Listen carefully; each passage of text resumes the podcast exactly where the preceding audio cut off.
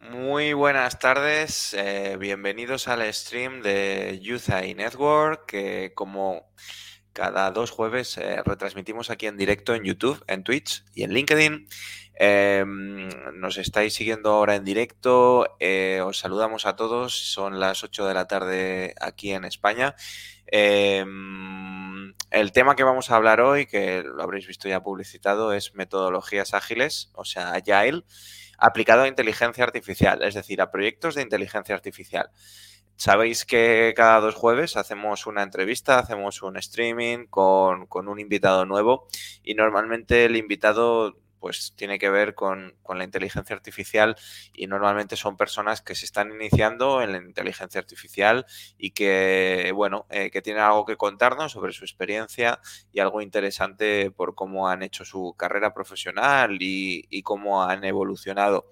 En el caso de, hoy, eh, vamos a hablar con Ángel Gil va a cambiar un poquito eh, el tipo de invitado. Ángel, aparte que lo conocéis ya, eh, porque ha participado en muchos streamings, cambia el tipo de invitado porque desde este, desde este stream eh, vamos a invitar a, personas que, son profesores del curso de inteligencia artificial y, data de, de, nuestro curso, curso artificial de inteligencia artificial y data para principiantes de AI Network, que podéis eh, registraros y que os va a aportar conocimientos generales sobre inteligencia artificial, sobre herramientas, sobre todo tipo de, programas y de, metodologías que se utilizan en la inteligencia artificial. Eh, estoy ahora mismo esperando a que Ángel se conecte, parece que está teniendo algunos problemas. En el caso de Ángel, pues como sabéis, es coordinador del curso y, también imparte dos lecciones del curso. Eh, una de ellas, eh, la lección de, robótica y, otra de ellas sobre metodologías. Eh, buenas tardes, Ángel, ¿qué tal estás? Hola, buenas tardes. Sí, algo estaba sucediendo, cosas de, los en vivos. Algo estaba pasando. ¿Cómo estás, Adrián? Ya te veo perfectamente. Muy buenas tardes, Ángel. Bueno, estamos bien. Ya sabes que aquí, que siempre decimos como broma en el futuro, pues ya el cansancio de todo el día pues pesa. Pero, pero bien, con ganas de hablar sobre metodologías ágiles, que además, pues muchas veces tú y yo hemos hablado también ya eh, por nuestra cuenta de este tema y creo que podemos aportar mucho a todos los que nos estáis viendo. Yo, antes de, empezar, invitaros también a participar en el stream. Ya tenemos un comentario eh, y todos los que nos queráis preguntar cosas y participar, pues estáis invitados a hacerlo. Eh, nada, Ángel, aunque ya te conozcamos de muchos streamings, eh, preséntate un poco y cuéntanos tu experiencia y cómo te acercaste a, la allá y las metodologías ágiles. Bueno, este, como ya dijo, dijo Adrián, eh, fui profesor por bastante tiempo, e investigador, investigador y, docente universitario por mucho tiempo en el área de inteligencia artificial y robótica. Este, tengo un doctorado en, inteligencia artificial, eh, pero mi tesis fue en robótica específicamente. Y como entré allá, entré allá por, por, no sé si casualidad, este, pero por mucho tiempo, digamos que tenía una forma de trabajar y de pronto conocí a Jail y, me atrajo, me atrapó y vi que, poder, que, que lo puedo conjugar muy bien con, lo que, con las cosas que hacíamos, ¿no? Y con lo que ya veníamos, y con lo que se venía trabajando en el área, por ejemplo, de inteligencia artificial. En este momento, pues, estoy haciendo otras cosas y, y desde que conocí eso tuve la oportunidad de ocupar distintos roles eh, justamente de, Scrum, que es un marco de trabajo que se basa en Agile, y ocupando roles como desarrollador, Product Owner y Scrum Master. ¿no? Y bueno, soy, como también dijo Adrián, estoy vinculado a, a Network y feliz de, haber estado, ser parte del curso de, de, inteligencia artificial y data para principiantes una experiencia maravillosa y, últimamente hemos recibido comentarios que, que, nos llenan porque se está logrando el objetivo que es difundir, difundir esa área, ¿no? que es muy, muy interesante. Pues efectivamente, además, bueno, eh, lo comunicábamos estos días en LinkedIn, todos aquellos que seáis profesores, sea de, universidad o de educación secundaria, eh, pues estamos dando 15 inscripciones gratuitas para vuestros alumnos. Si, son, si es necesario más de 15 se pueden también dar con el objetivo de que ese curso pues sea accesible para todos. Y de hecho Ángel, pues eh, tú mismo nos decías ayer que había mucha gente que nos lo había agradecido, que, que se sentía muy agradecida con esta iniciativa. Este, me encantó, me encanta porque ya tenemos gente inscrita de universidades de Argentina, Chile, Venezuela, eh, Colombia, Ecuador, justo por aquí veo, estoy teniendo problemas con mi cámara. Disculpen, e-, Ecuador, justo veo aquí a uno de los profes que lo vio en los comentarios, uno de los profes que, que me contactó. Y es una experiencia genial, no sé sí, eh, ha sido, en los últimos días he recibido, como les dije, comentarios donde que les está sirviendo de ayuda para comenzar su carrera profesional, justo una chica me dijo que le estaba, eh, esto le iba a servir full para, porque era lo que quería estudiar, pero no sabía cómo. Una, una chica muy joven y que esto le, le, iba a ayudar muchísimo. Otra persona también me dijo lo mismo, que en este momento pues este, quería estudiar, quería conocer algo, quería aprender sobre el área, pero no había podido. Y que con esta iniciativa pues lo iba a lograr. Entonces que es satisfactorio. Y, y en el curso hablamos de, de Agile hablamos de Scrum, que es el tema justamente de hoy. Exactamente, está en el último de los temas, que es sobre orientación y sobre maneras también de, una vez hecho el curso, obtener un trabajo o conseguir pues una un, empezar dentro del sector, pues también tenéis sobre Scrum uno de los, de los puntos. Entonces, si te parece, pues vamos a ir hablando un poco sobre, sobre, sobre metodologías ágiles eh, lo primero preguntarte qué son, ¿no? La pregunta más obvia. Y luego te preguntaré también sobre qué tipos de metodologías ágiles hay, porque, bueno, hay más de una, ¿no? Y, muchas veces eh, se, se, confunde cuál es cada una o no está bien claro eso. Sí, bueno, empezando, me gustaría decir que Agile no es, eh, siempre se asocia, y bueno, por el término se asocia a rápido a, que vamos a hacer las cosas rápido. Eh, eh, está muy, siempre muy, eh, muy relacionado con el mundo del desarrollo, no necesariamente. Allá ahí lo podemos aplicar en distintos campos, no solamente en el mundo del desarrollo de software. Pero, pero bueno, viene de ahí, nació por ahí, aunque también estuvo, estuvo vino y tomó cosas de, de la industria y de, y de algunos procesos que se mejoraban en algún momento. Pero no es hacer las cosas rápido a pesar de que la palabra nos lleva a eso, ¿no? Más bien allá es ser ágil y ágil es ser, es poder adaptarnos a las situaciones. Yo siempre comento, bueno, si, si somos ágiles y, no sé, estamos haciendo algún deporte, pues podemos reaccionar de mejor manera a, a, un cambio, porque tenemos la agilidad para hacerlo, para cambiar. Y eso es lo que busca Agile. Agile es, busca hacer que hagamos las cosas de mejor forma y que podamos responder al cambio constantemente. Existen distintos marcos de trabajo, algunos son metodologías, otros no son metodologías, son marcos de trabajo que es muy diferente. Este, siempre me gusta aclarar esto primero, una metodología es una serie de pasos que nos lleva a algo y lo usamos mucho en ciencia, lo usamos mucho en, las distintas áreas, en las distintas partes de la ciencia. Y, un marco de trabajo es, ayer justamente hablando con, con alguien del equipo donde estoy, me dijo, un marco de trabajo yo lo veo como un template, como una plantilla.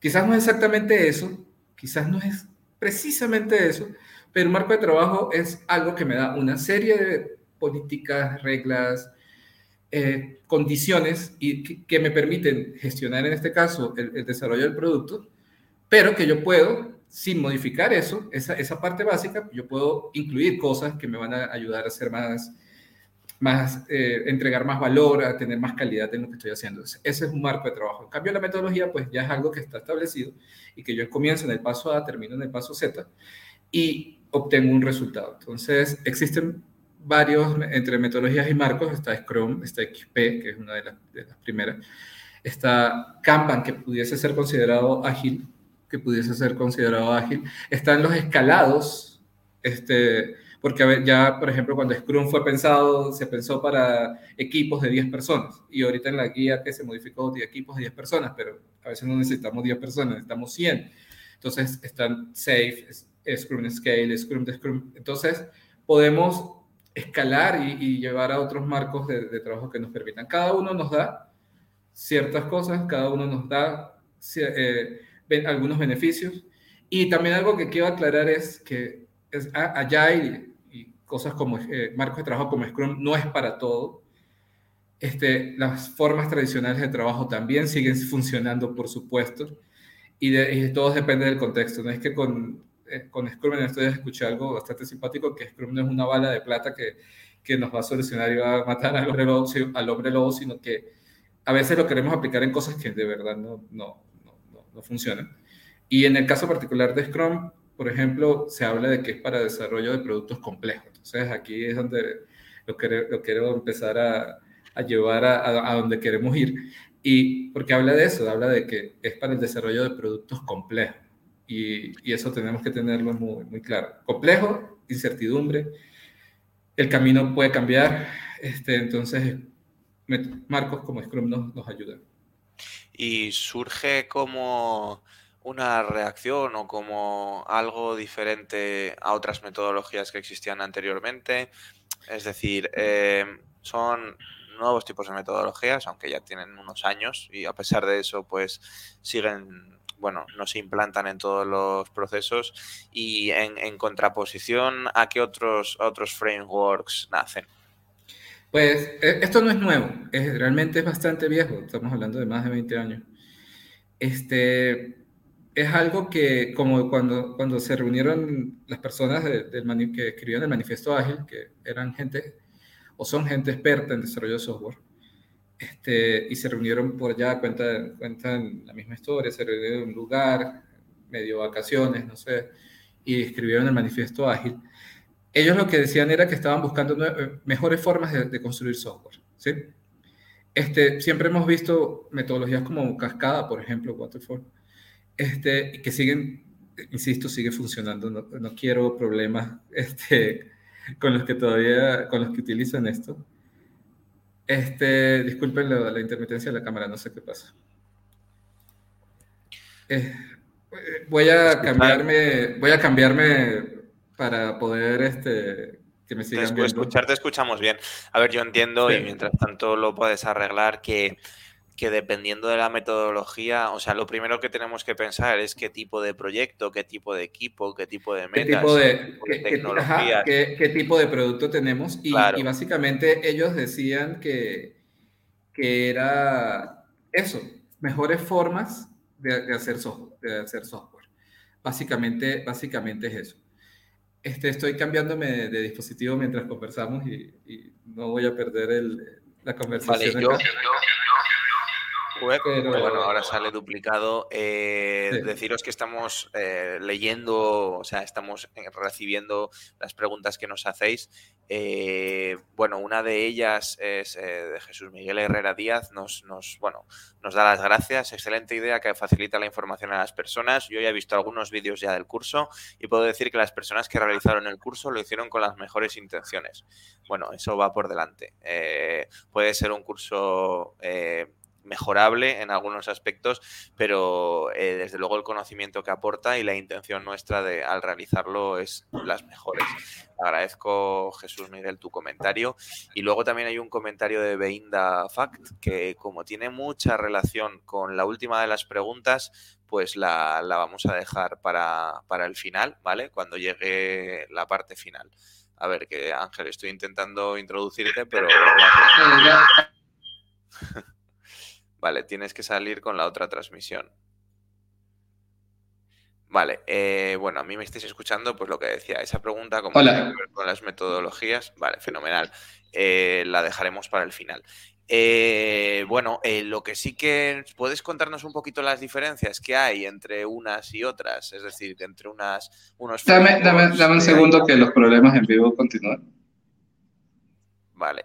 Eh, yo simplemente decir que dentro del curso pues podéis encontrar ya información sobre Agile, en concreto sobre Scrum, Scrum y que más adelante pues eh, si ampliamos el curso o hacemos más streams pues también incluiremos más información sobre Agile. Eh, te decía Ángel si nos puedes contar un poquito las diferencias entre las diferentes, los diferentes frameworks o las diferentes metodologías de Agile. Ok, ¿me, me sigues escuchando bien ahora? Sí. Perfecto. Bueno, ¿cuáles son las principales diferencias entre, entre los frameworks? Por ejemplo, Kanban. Kanban busca, y Kanban lo podemos considerar una, una, especie de metodología o un marco. Este, Kanban busca que el trabajo fluya. Kanban nos dice, bueno, comienza donde estás y haz que el trabajo, tu trabajo fluya siempre por ahí hay, uno, hay un ejemplo y hasta, hasta en estos días vi una dinámica bastante simpática de Kanban que lo compara con una pizza, una pizzería. En las pizzerías tú vas pidiendo y esas pizzas deben ir saliendo y atendiendo a los clientes. ¿Sí? Y ser entregadas a los clientes. Eso es lo que busca Kanban. Eh, Scrum, Scrum, como les dije, es un, es un marco de trabajo para el desarrollo de productos complejos Complejo es cuando estamos llenos de incertidumbre. El software es eso, a veces es incertidumbre. El software, a veces sabemos por dónde vamos a comenzar, pero muchas veces el camino es complejo, es complicado, no sabemos a dónde vamos a llegar en algún momento, aunque pareciera que lo tuviésemos claro desde el principio. Entonces, Scrum nos permite a través de distintas iteraciones ir entregando valor. Entonces, cuando hablamos de entregar valor, es que, y eso es una parte básica de Agile, que Agile tiene como medida de progreso en lo que estamos haciendo entrega de valor. Entre software funcionando cuando estamos hablando de software, si estamos hablando de otro producto, pues es parte del producto. Entonces, si, nosotros, si nosotros como equipo de desarrollo y el cliente comienza a ver valor, nosotros podemos adaptarnos en el camino, podemos avanzar y tener progreso. Por eso es que las personas a veces confunden con rápido. ¿Sí? que es una forma rápida de entregar software. No es que sea rápida, es que entregamos constantemente y en esos periodos son de máximo un mes. O sea, el cliente cada, mes, cada máximo un mes, porque pueden ser periodos de una semana, dos semanas, tres o un mes, va a ver valor. Eso, eso causa que, que se vea eso de que estamos trabajando rápido. A diferencia de otras, de otras formas de trabajo donde de repente nosotros decimos, bueno, le vamos a entregar dentro de ocho meses. Y el cliente quizás por las condiciones pues no ve valor sino a los ocho meses y, no interactuamos lo suficiente. En marcos como Scrum estamos interactuando con el cliente constantemente y podemos conocer lo que él necesita, podemos ver si el mercado está cambiando y si, por ejemplo, lo que ya habíamos pensado ya no, no funciona, pues podemos cambiar rápidamente. Quizás esa es la diferencia. Además, no es para desarrollar proyectos, es para desarrollar productos. No sé si, si de repente se les ocurre, pero ¿cuál es la diferencia entre un proyecto y un producto si el proyecto va a llegar a, ser un producto? Pues vamos a hacer vamos a pedir que también nos comenten, a ver si entiende la diferencia y también que si nos podéis comentar qué experiencias habéis tenido ya con este tipo de metodologías y si ha sido útil. O sea, yo entiendo que esto en el marco, o sea, muchos desarrolladores, developers, sí que lo utilizan en el día a día, pues al final tienen hitos en el calendario, deadlines y, y que trabajan con esto eh, y bueno, también saber los sprints, pues que lo, a la gente que no las lleva, no los lleva especialmente bien, pues también que nos cuenten su experiencia. Porque, claro, o sea, yo muchas veces lo he visto relacionado más con entornos de desarrollo. Es cierto que a veces son desarrollos. Eh, que pueden tener, o sea, se pueden programar diferentes eh, automatizaciones de, analítica de datos, ¿no? Pero como tengo la duda, y eso es lo que te quería preguntar, eh, de cómo se, cómo se aplica en proyectos de inteligencia artificial. Es decir, cómo una metodología como Scrum se podría usar en, pues no sé, en la predicción de las bajas de un servicio de reproducción de música a lo largo de dos años. Bueno, este, como les decía, bueno, hay una diferencia entre proyecto y producto. Proyecto es lo que, Adriano acaba de comentar. Generalmente el proyecto lo asociamos a costo, tiempo y alcance cerrado, donde firmamos unas fechas y firmamos y tenemos unos, unos, lapsos de tiempo para entregar. No quiere decir que en Scrum, por ejemplo, no vamos a entregar a tiempo, pero hay más flexibilidad, ¿sí? Y eh, un producto, nosotros estamos buscando darle, darle ese valor y, ya se habla hasta de contratos ágiles y todo esto, donde el cliente sale beneficiado porque puede estar haciendo cambios constantemente y, el equipo también sale beneficiado. Ahora, con respecto a la inteligencia artificial, primero lo que, lo que voy a decir no es la verdad absoluta, obviamente también es parte de una opinión, parte de lo que he venido como que reflexionando, que con Adriana hemos comentado también, y con otras, con otras personas, y, con la experiencia que he tenido en grupos ya, en, en equipos de trabajo donde, donde hemos intentado o hemos conversado sobre los beneficios que nos podría traer Agile, que nos podría traer Scrum, para desarrollar este tipo de productos.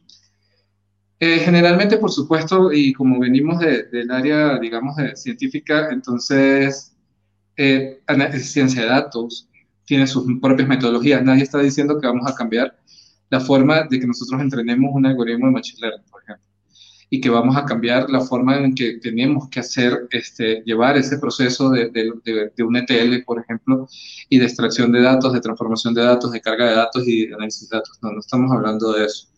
Estamos hablando que nosotros cuando estamos haciendo un producto, un producto, y quiero esa, usar esa palabra y no, y no decir cuando estoy haciendo un proyecto de inteligencia artificial. Cuando estamos haciendo un producto de eh, donde se involucra ciencia de datos, inteligencia artificial, y todas estas áreas que parecieran ser que, que no, que no combinan, que no combinan con, con agilidad. Nosotros podemos dividir el trabajo y, gestionar el equipo como lo haríamos, por ejemplo, con Scrum. Entonces, nosotros en un producto de inteligencia de, de, ciencia de datos tenemos a los ingenieros de datos, tenemos a los científicos de datos, tenemos a los desarrolladores. Seguramente vamos a tener gente de frontend que es la que nos va a permitir visualizar o gente de, de, que utilice herramientas de visualización de datos. Y en vez de ver esto como silos separados y como personas que, que quizás en algún momento van a trabajar separados, nosotros el primer cambio que, vamos a, que podemos hacer es que, bueno, es un equipo. Algunos dirán, pues eso es lo que hacemos, somos un equipo, obviamente. Sí, pero seamos un equipo que busca entregar en periodos cortos. Obviamente, quizás no, nosotros no vamos a poder entrenar un, un modelo en un sprint de una semana. Eso es, tiene, tiene sentido. Pero sí podemos dividir, por ejemplo, las etapas que nos dan las metodologías propias ya de, la ciencia de datos. Podemos ir cada una de esas etapas que tenemos, metas definidas, podemos decir, por ejemplo, estas dos primeras etapas las vamos a cumplir en este sprint de tres semanas. Vamos a tener un sprint de tres semanas donde vamos a aplicar este, lo que ya sabemos hacer de ciencia de datos pero donde el equipo va a estar en constante comunicación con el cliente, donde el equipo va a colaborar constantemente, donde el equipo se va a reunir todos los días en, una reunión corta eh, donde vamos a ver cómo estamos aportando a, los demás. Este, y, ahí vamos a empezar a ver el resultado. Vamos a entregar valor. Quizás cuando entreguemos valores en esas tres semanas vamos a entregar el, el primer modelo que, que todavía tiene un error, y que no está entrenado a, la, a, como nosotros queremos, pero ya podemos empezar a mostrar cosas. En paralelo, quizás ya podemos empezar a mostrar algunos tableros, alguna, alguna visualización de esos datos que estamos analizando. Podemos empezar a interactuar con el cliente. Y no solamente quizás llegar y, y, y, decir, bueno, entregamos al final. Obviamente esto ya se está haciendo y de repente no lo, no, no lo llamamos Scrum, no lo llamamos Ajax, no le, ponemos cualquier otro nombre, pero sí, es, sí coincide, sí lo podemos utilizar. Ya me han dicho varias veces también de que mm, esas cosas de Agile y, de Chrome que tú utilizas o que utiliza tal persona o que hace Adrián, esas son cosas de, de, de, ustedes y de los desarrolladores. Eso no funciona. Y eso no funciona para nosotros, eso no funciona para nuestro laboratorio, eso no funciona. Mm, no diría que no funciona si, si de repente no lo hemos utilizado o si no hemos probado. No necesariamente es Scrum, podemos usar, por ejemplo, un tablero Kanban que nos permita gestionar estas tareas. Y, y usamos Kanban y tenemos nuestras cosas específicas, clases de servicio y todo esto que Kanban maneja y podemos enfrentar este tipo de, productos. Además, estos productos en algún momento pasan a producción y pasan a producción y, los tenemos que mantener y tenemos que seguir creciendo. Entonces, tenemos que tener alguna forma de trabajo que nos permita llevarlos a buen término. Justo sobre esto que comentas, tenemos una pregunta y con eso os animo a, que nos hagáis muchas más. Bueno, realmente esta, esta pregunta se parece mucho, por eso he esperado un poquito a, la que nos hacía en Twitch Beginda Fact. Eh, hola, me gustaría saber qué herramientas como desarrollador me son útiles para lanzar un proyecto de inteligencia artificial. Bueno, no le hemos respondido del todo. Aquí hay ciertos matices. Eh, vamos a hacer primero esta, si te parece. Listo. Herramientas para comenzar un, un, producto de inteligencia artificial. Para lanzar un, eh, yo le cambiaría, vuelvo, insisto, le cambiaría proyecto por producto. Me gusta más todo lo que conlleva hablar de un producto y, y, por eso soy, insisto. Eso fue, fue, error mío que incluso en la promoción eh, se puso que eran proyectos. No, no importa, no importa. Este, pero es bueno porque podemos discutir sobre eso y, y estamos entrando en eso de que por qué. Eh, ¿Qué herramientas como desarrollador? Bueno, realmente este, tenemos un kit de herramientas eh, disponible increíble, ¿no? Este, nosotros podemos hacer inteligencia artificial con muchas cosas. Este, tenemos, por ejemplo, Python. Python me parece, me parece maravilloso para las cosas que hacemos. Este, Python, por supuesto, trae todo un montón de librerías que nos permiten y nos facilitan. Este, y de ahí en adelante, pues tenemos disponibles muchísimas cosas. Este, nosotros podemos hacer inteligencia artificial con Java, podemos hacer inteligencia artificial con, con C, con cualquier otro lenguaje. Porque, bueno, lo importante es que consigamos lo que se adapta a lo que nosotros queremos hacer. Este, entonces, existen librerías, librerías ya que podemos usar. Eh, TensorFlow, por ejemplo, cosas como TensorFlow, que nosotros las podemos, las podemos integrar con, con nuestros lenguajes de programación o las podemos utilizar directamente. Y, todas estas cosas, solo lo que tenemos que hacer es, porque dice como desarrollador, ¿cuáles me serían útiles para lanzar? Ahí viene también, ahí viene, ese, ese, es el tema. Primero, ¿qué producto voy a hacer? Ese producto, ¿dónde va, dónde va a estar? Ese producto va a tener, no sé, va, va a tener una interfaz, solo va a ser un servicio que va a estar corriendo y que se va a ser consultado, por ejemplo. Entonces, digamos que vamos a hacer solo un servicio que no tiene interfaz. Entonces, y que quizás las librerías de Python revisamos y las librerías de Python nos facilitarían el trabajo. Quizás ese servicio va a correr en Python y va a estar ahí. Pero o necesitamos que, que también lo que estamos viendo tenga visualización. Entonces quizás Python mismo nos puede servir o, o combinamos Python con, no sé, alguno de estos frameworks de, de frontend que existen. Este, necesitamos hacer algo muy complejo. Ajá, tengo que hacerlo desde cero. Esa es la primera pregunta que, que yo me haría. ¿Tengo que hacerlo desde cero? No lo sé. Ya todo esto, ya hay muchas cosas que están hechas. Entonces vamos a buscar, por ejemplo, ah, TensorFlow. TensorFlow, ah, mira, tiene esto, esto, esto. TensorFlow se adapta. ¿Cómo lo despliego? Que ahí viene una pregunta. En esa pregunta hay algo importante, la palabra lanzar. ¿Cómo lo lanzo? Ajá, solo lo va, va a funcionar. Bueno, ¿cómo lo voy a lanzar? Bueno, no sé. En el servidor quizás me puede servir contenerizar todos los servicios y tenerlos contenerizados. Pero lo importante es que escoja la herramienta que se adapte a lo que quieres hacer y que aproveches todo lo que ya está, en, digamos, disponible. en muchas son open source y, y hacen cosas súper poderosas. Nosotros lo que tenemos que hacer es el modelo, o sea, los modelos, implementar los modelos, entrenar. Y por supuesto, otra cosa es todo lo que, las herramientas que te permiten analizar esos datos. Este, R, por ejemplo. Porque si tú no tienes buenos datos, pues no vas a tener también, no vas a tener un buen modelo, ¿no? Entonces, es muy importante contar con los datos. Esto, si Beginda Fact quieres comentarnos algo más, eh, podemos ahondar más en este tema.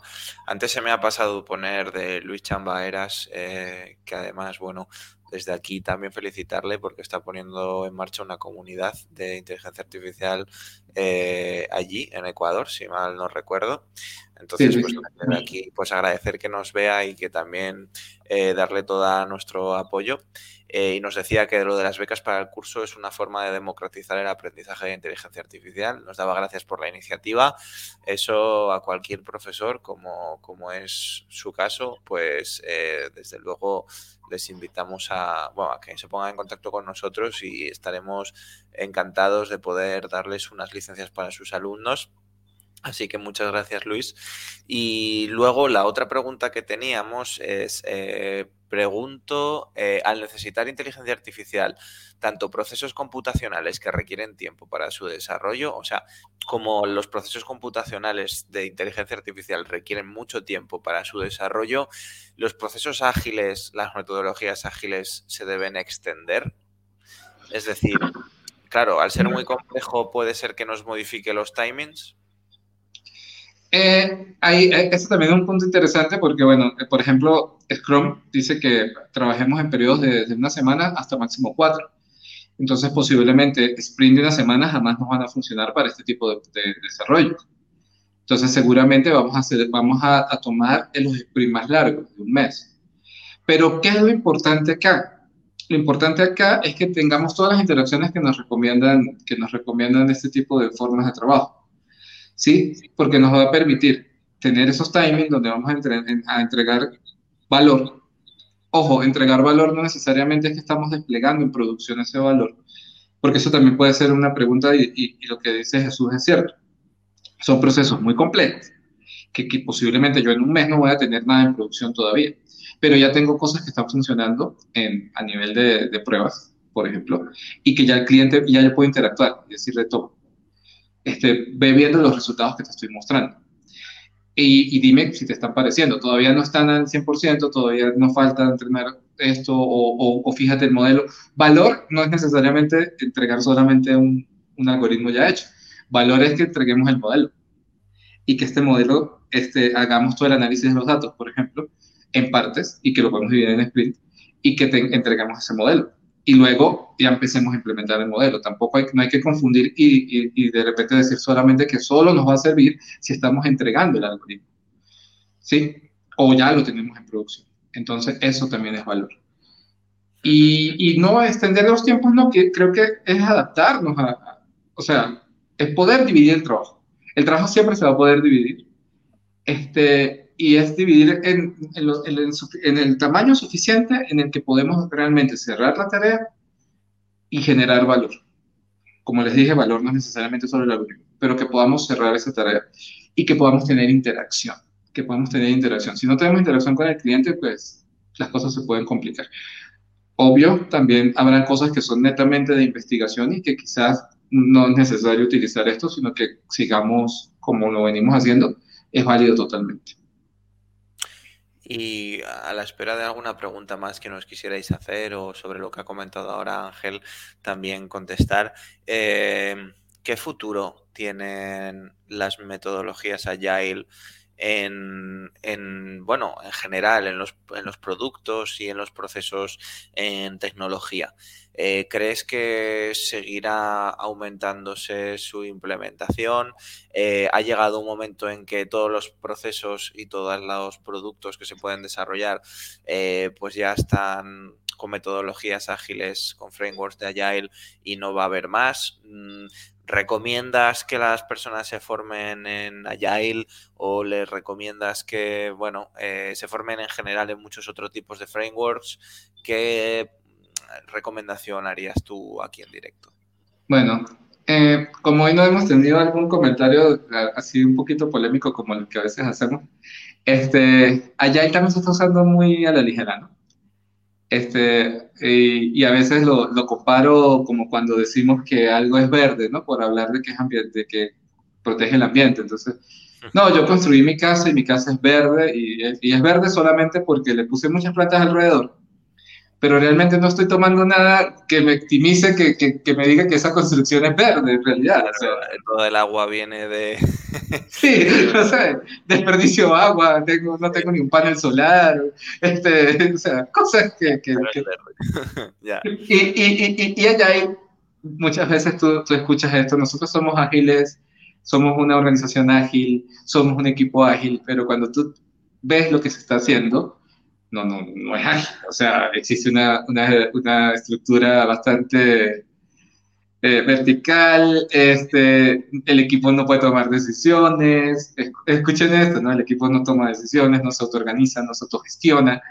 Este, no entregamos valor, entregamos de vez en cuando, cada seis meses, no, no consultamos mucho al cliente.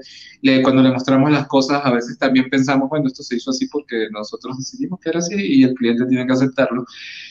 Entonces, realmente, ser ágiles, a mí me, me gusta lo que se está viviendo, que ahora, pero también es peligroso porque pareciera es una moda, no debería ser una moda, sino que al final ágil lo que busca es centrarse en las personas, ¿no? Es, es centrarse también en las personas no es hacer los equipos felices, eso, eso no es así, sino que como tú empiezas a entregar y hacer el desarrollo del producto sustentable, por como consecuencia vas a tener equipos sanos y vas a tener organizaciones sanas, donde la gente puede tomar decisiones. Allá lo que busca es que el equipo sea autoorganizado, que el equipo sea autogestionado, que el equipo sea responsable, que el equipo pueda crecer y, y, y sobre todo que entendamos que, existe, que son personas que todos los que trabajamos en un lugar somos personas, que no somos solo números, que no somos máquinas, que tenemos, que, que, que existen cosas. Allá lo que busca es que podamos adaptarnos. Yo sé que ya el tema de que el COVID nos cambió la vida, está, está hasta trillado hablar de eso siempre, pero fíjense que el 2019 fue bastante particular y ahorita estamos en un momento, bueno, no sé, que quizás ya, ya nos adaptamos pero fue un momento bastante particular donde muchos de los planes que estaban hechos a largo plazo y que parecían que todo iba a funcionar perfecto, pues se cayeron porque las cosas cambiaron y nos cambiaron de, de una semana para otra. Cuando dijeron, no, tenemos que encerrarnos todos. Entonces, eso es lo que busca ya, que nos podamos adaptar, que seamos eh, autoorganizados y que los equipos tengan maestría y sobre todo tengan un propósito. Este, cuando un equipo tiene un propósito para trabajar, que sabe que lo que está construyendo sirve para algo, el equipo es feliz y el equipo genera valor. Voy a poner un ejemplo y, no, y no es porque estemos aquí, pero el equipo de Udai Network, cuando lanzamos el curso y empezamos a recibir la retroalimentación del curso, sabemos que tenemos un propósito. Desde que empezó Udai Network, em, sabíamos que teníamos un propósito. Y creo que con esto del curso ese propósito se ha, materializado, porque estamos llegando a lo que queremos llegar. Eso hace que para nosotros esto sea sustentable, sea que esto se va a mantener en el tiempo, porque encontramos un propósito. Y los equipos de desarrollo deben tener un propósito. Y eso es lo que busca Agile. Que nosotros generemos, ah, generemos, tengamos un propósito y lo hagamos con calidad. Esa es otra. A veces, no, pero es que eso de desarrollar rápido, eso es lo que va a causar. No, es que no desarrollamos rápido, desarrollamos con calidad y en los tiempos que es, pero con calidad, siempre que las cosas salgan bien. Entonces, ¿qué? futuro sí debe tener futuro. ¿Que estas son las únicas que van a existir? No, yo me imagino que ya hay gente que está buscando otras formas. Incluso nosotros mismos dentro de los equipos uno dice, ay, si, y si, y si hago esto, si me imagino esto, si trato de cambiar esto, no lo, no lo estaré haciendo mejor y ustedes ven que hay muchas organizaciones que ya tienen sus propios, sus propios marcos de trabajo. No son Scrum o no son Kanban, son sus propios marcos de trabajo, pero que buscan ser ágiles. Entonces, de ahí van a salir cosas interesantes. Hay una cosa que es muy difícil cambiar, porque no solo es poner, decir que voy a hacer una metodología agile, sino que cambia muchas más cosas, que es pues que los managers o las personas que están en una línea de dirección pues confíen en el equipo y que cambie la cultura, ¿no? O sea, no solo tiene que cambiar el rótulo, el nombrecito de lo que estamos haciendo, sino también los hábitos y pienso que, bueno, aún existen muchas culturas laborales en las compañías en las cuales pues eh, la palabra de un jefe es la única que cuenta. Entonces, Evidentemente no pueden introducirse otro tipo de metodologías de una manera real si las personas que participan en los equipos tampoco no son partícipes al mismo tiempo de las decisiones, de cuándo se ponen las fechas. Es decir, si es el product manager, el product owner, el que pone la fecha y no es realista con respecto a los ritmos de desarrollo, pues tampoco estamos 100% en un modelo de este tipo. Pero bueno, o sea, al final vivimos eh, de modelos que no dejan de ser ideales y que al final se adaptan a realidades como tú bien decías, Ángel, y pues bueno, eso es así. Voy a poner más preguntas, ¿vale? Eh, tenemos una de Luisa, eh, que hace mucho que no la veíamos en un streaming, pero nos siga desde el principio. Nos dice eh, Luisa, bajo tu experiencia, Ángel, ¿en qué se focaliza más los clientes a la hora de estimar productos, proyectos, alcance, coste o tiempo? Se nota que Luisa ya sabe un poco y que Ángel es en alguna manera también su mentor en Agile y nos hace preguntas ya de, de persona con conocimientos. Bueno, este, te voy a hablar de, de lo que de ahorita, de la experiencia actual, de mi experiencia actual. Y, sí, Luisa, este, la, entrevistamos en los, en, los, primeros streaming y, es nuestra, de nuestras mejores seguidoras. Este, el, el tiempo y el costo es muy importante para los clientes, ¿no? Para, y es obvio. Yo necesito el producto a tiempo y, y estoy haciendo una inversión. Entonces, eso tampoco se puede ocultar. Y, y, y Agile no busca ocultar eso. Agile lo que precisamente busca es optimizar esas cosas. Y, y me, me, gustó un ejemplo que viene esto una vez. Este, que si tú firmas, por ejemplo, un contrato cerrado con costo, justamente con esas tres últimas palabras, con alcance, costo y tiempo cerrados, ¿Qué puede pasar? Puede pasar que yo haya estimado para 10 meses, pero estimar es complicado, a menos que sea algo que sea muy predecible. Por eso les decía, a veces eh, en muchísimos casos funciona y podemos estimar exactamente porque todo es predecible. Pero si, si tenemos mucha incertidumbre, nosotros podemos estimar y podemos decir, vamos a durar 10 meses. Generalmente se piensa en qué pasa si duro 11 meses. Entonces vienen las penalizaciones, las cosas. Pero ¿qué pasa si yo estimé 10 meses y lo hice en 4? Porque mi equipo está bien, fallamos en las estimaciones, pero el equipo era lo suficientemente maduro y formado para poder sacar ese producto en 4 meses. Y nosotros firmamos un contrato de 10 meses a costo, alcance y tiempo cerrado. Este, ¿Qué hacemos? Cortamos el contrato, eh, buscamos qué hacer esos 6 meses, esos seis meses pasan a ser soporte de seis meses. ¿Qué, ¿Qué, hubiese pasado? Y no voy a dar opinión al respecto, solamente voy a dejar para que se piense. ¿Qué hubiese pasado si tenía un contrato ágil donde me iba adaptando, por supuesto con un máximo, posiblemente un máximo de presupuesto para la inversión? Y quizás yo terminé lo que yo había estimado al principio para 10 sprint, no hablemos de meses, hablemos de sprint, lo terminé en 5 sprint. Entonces ya, puedo, ya, ya tengo esa facilidad de negociar de si continuamos, si ahora lo, solamente nos vamos a limitar a, dos sprints más, no sé, para dejar todo listo en producción y después llegamos a otro tipo de contrato. Simplemente ya está listo, ya no nos necesitan y quizás nos llaman para unas consultas. Entonces aquí vienen dos puntos, el cliente se beneficia y otros pueden decir, no, pero estás perdiendo cinco sprints, cinco meses de contrato. No necesariamente porque el equipo puede, seguramente va a tomar otras tareas y va a seguir otro rumbo. Entonces, eso, eso es solamente para la reflexión, pero obviamente el dinero. Y cuando yo hablo de valor, hay que, estoy hablando del dinero que se está generando para la organización, obviamente. Porque el producto, al final, cuando tú lanzas un producto, este, seguramente tú lo estás lanzando para obtener un, un rendimiento, un retorno. Entonces, el valor se convierte al final en dinero y, y, si el cliente puede recibir un retorno de inversión ah, eh, que, que satisfaga sus necesidades, sus expectativas, estamos haciéndolo bien. Vamos a poner otra pregunta más porque ya tenemos varias. Eh, mm, con las que tenemos ahora cerraremos porque estamos una hora, no, no podemos estar más, eh, pero las que tenemos ahora desde luego las vamos a contestar. Vamos a empezar por Jesús Miguel, que nos comentaba también antes. ¿Podrías explicar cómo se podría interactuar con el cliente en este tipo de productos, ya que en muchos casos el cliente solo ve el funcionamiento de un modelo. Bueno, ¿cómo podemos interactuar en este tipo de productos? Esa es muy buena pregunta. Si solamente nos, contratan para tener un modelo, obviamente ese modelo debe generar una, una información. ¿sí? Posiblemente esa información luego sea visualizada por alguna herramienta de BI pero nosotros deberíamos ser capaces de expresar también como equipo, como equipo de desarrollo, deberíamos ser capaces de explicar lo que hacemos.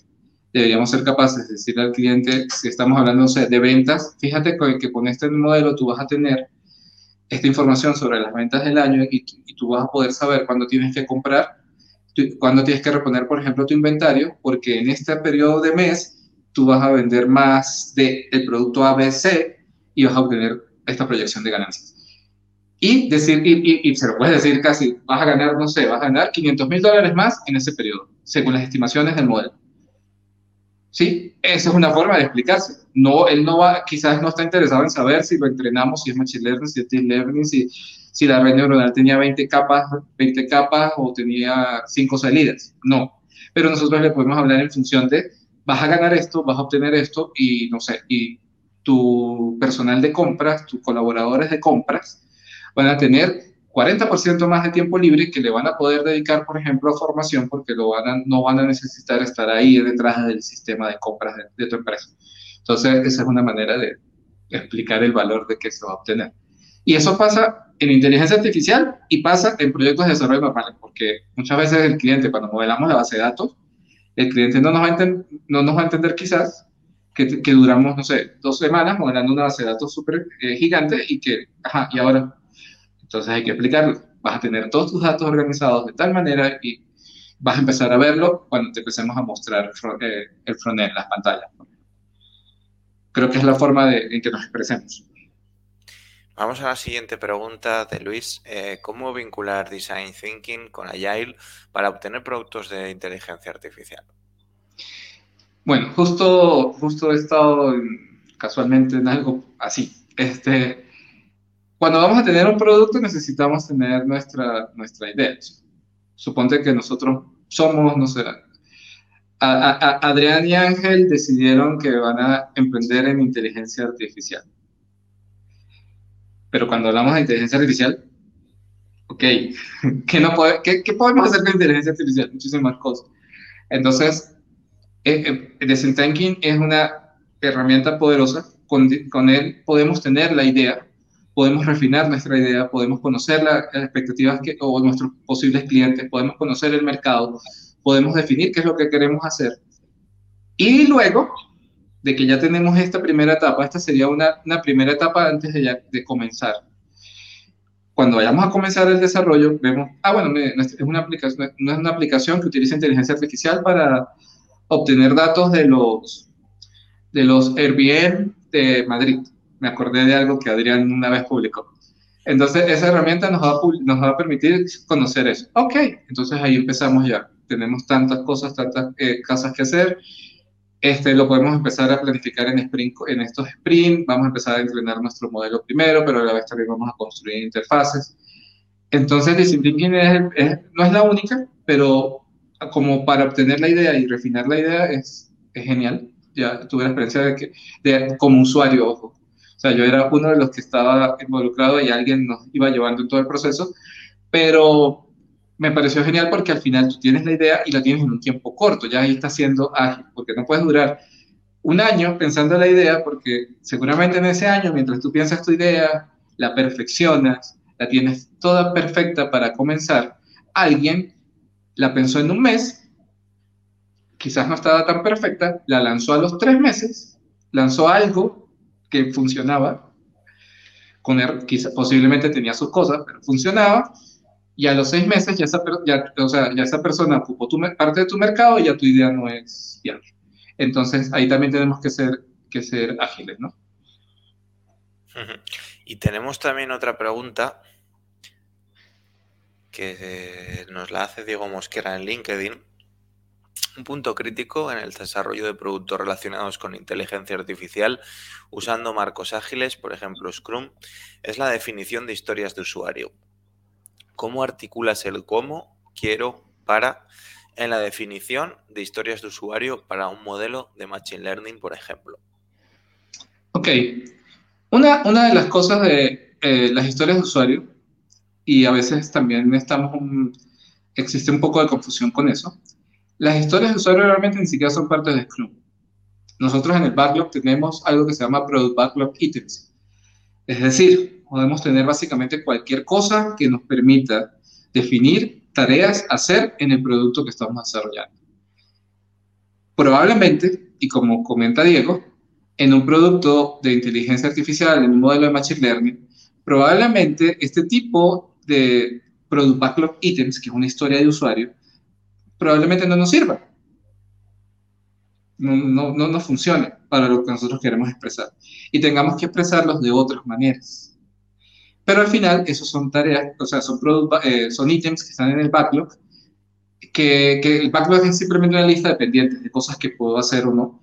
Pero entonces, no necesariamente tengo que escribirlos en, en términos de historia de usuario. Las historias de usuario son eso, una historia que un usuario de algo que necesita. Pudiésemos llegar a un nivel de abstracción tal que pueda escribir lo que el usuario quiere con ese modelo de Machine Learning en términos de una historia de usuario. Eso es cierto. Pero también tenemos que pensar en que tenemos que escribir eso en términos de que, de que la persona que va a entrenar, el desarrollador, el científico de datos, el ingeniero de, datos, pueda entender y hacer y ejecutar el, el, producto, ejecutar las funcionalidades. Entonces, hay que evaluar. Aquí la respuesta sería posiblemente una historia de usuario y escrita de la manera de cómo quiero y para, no nos funcione como ítems de un backlog para un modelo de machine learning. Si no nos sirva, es lo que ya nosotros sabemos hacer y podemos expresarlo así, porque al final es eso, son ítems del, del backlog. Pues estamos un poco respondiendo a todos los que nos habéis comentado. Eh, simplemente deciros que cada dos jueves tenemos estos directos, así que podéis darnos like y suscribiros si os parece interesante. Em, te voy a pedir, Ángel, que ya para finalizar em, hicieras un resumen ¿no? del tipo de frameworks que, existen, también para qué se utilizan y, por qué se desarrollan productos y no se utilizan proyectos. Bueno, eh, recordar que Agile no es desarrollar rápido, Agile es podernos adaptar, Agile es poder cambiar rápidamente de rumbo para poder ser competitivos y entregar valor recordar que entregar valor no es nada más algo eh, subjetivo y que suena muy bonito, entregarle valor al cliente, ¿no? El cliente quiere retorno de su inversión, el cliente quiere que lo que, no, lo que nos mandó a hacer o lo que nos solicitó, que su necesidad sea cubierta y que eso genere seguramente dinero.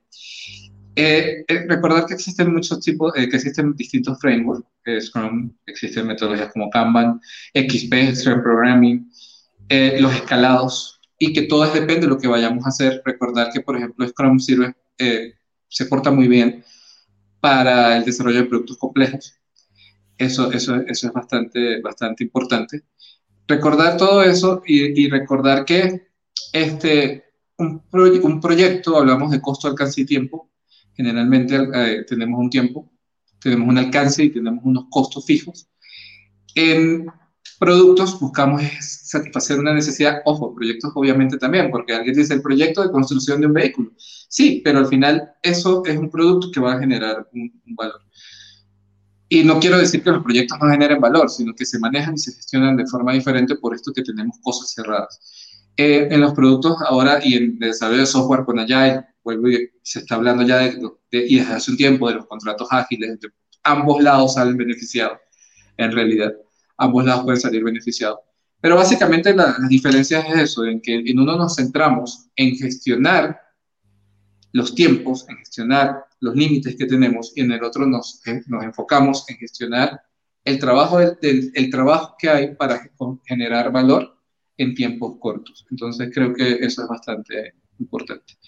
Y, y ya para despedirme, bueno, también recordarles que, que muchas de estas cosas las, las pueden ver en, el, en nuestro curso y que nuestro curso, como les dije, dije al principio, nosotros lo que queremos es difundir, difundir ciencia y cambiar, no, sé, no, no, sé si la expresión es cambiar vidas, pero sí queremos ayudar a las personas a que consigan un camino profesional en, en, este, en esta área, ¿no? Yo decir que, como, como, es habitual en todos los directos, todos aquellos que habéis estado participando y comentando eh, y nos habéis hecho al menos un comentario, eh, si queréis apuntaros en este curso de inteligencia artificial desde cero, pues podéis hacerlo en la web que ahora mismo veréis en pantalla y que podéis inscribiros con el precio reducido. Eh, chequearemos las personas que han comentado, pero eh, quiero decir que lo tenemos en cuenta dentro de los que nos habéis comentado para darles acceso con precio reducido en caso de que así lo deseéis. Eh, nada más, Ángel, yo agradecerte como siempre que, participes en estos directos. Eh, espero que tú también hayas disfrutado este rato como profesor y como eh, también divulgador de metodologías ágiles. Y, nada más, nos veremos muy pronto, eh, dentro de dos jueves, con una nueva temática y, recomendaros el curso también. Bueno, muchísimas gracias a todos por haber estado hoy aquí. Fue, como siempre, bastante divertido y chévere estar con, con ustedes. Que tengáis muy buena tarde todos y nos vemos muy prontito en los streamings de charlando sobre inteligencia artificial y data de Youth Network. Un saludo. So.